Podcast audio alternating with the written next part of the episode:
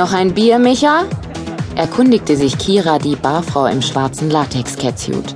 Ihre Stimme war hochgeschraubt wie ein Düsentriebwerk, um das Dröhnen der Musik zu übertönen.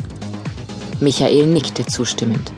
Er fühlte sich geschmeichelt, dass sie sich noch an ihn erinnerte, auch wenn das vermutlich nur daran lag, dass er zu seiner wilden Zeit ständig vor ihr mit Mädels abgezogen war, die er gerade erst aufgerissen hatte. Kira griff nach der leeren Flasche vor seiner Nase und entsorgte sie mit einem präzisen Treffer in der Altglaskiste. Dann beugte sie sich mit verlockend prallem Latexhintern zum Kühlschrank, fischte ein Bier heraus, schnippte den Kronkorken mit einem Feuerzeug ab und stellte mit einem halben Lächeln, welches ihre Augen nicht erreichte, die Flasche vor ihm auf den Tresen. Sie war eindeutig zugekokst bis unter den Pony ihres Rasiermesser scharf geschnittenen, lackschwarzen Vidal Sassoon Bobs, und Michael hatte das Gefühl, einen auf sexy getrimmten Roboter zu beobachten. Genau wie früher.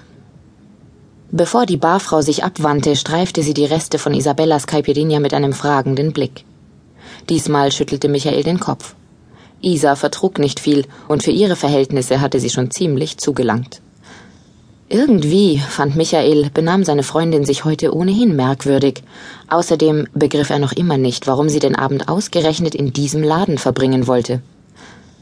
Zwar galt das Tanit als angesagtester Club der Stadt, aber so wie Isa gerade in Richtung Toiletten verschwunden war, hatte er sogar ihrem bezopften Hinterkopf ansehen können, was sie von Lokalitäten wie dieser hielt. Nämlich gar nichts.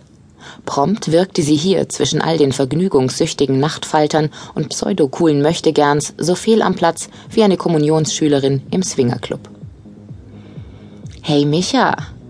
Eine langhaarige Brünette mit aufgespritzten Lippen und schwarz ummalten, weit aufgerissenen Augen war aus dem dampfenden Menschengewühl vor ihm aufgetaucht. Zuckende Lichteffekte von der Tanzfläche färbten ihr schmales, blass geschminktes Gesicht in schnellem Wechsel mal rot, mal blau, mal grün. Ihre ausladenden Silikonbrüste, nur verhüllt von einem knappen Tanktop, pressten sich wie eine Blutdruckmanschette gegen seinen Oberarm, als sie sich an ihn drängte.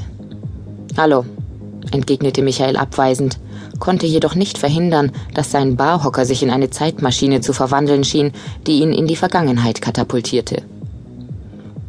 An den Namen dieser Frau vermochte er sich zwar nicht zu erinnern, aber an die Nacht mit ihr dafür umso deutlicher.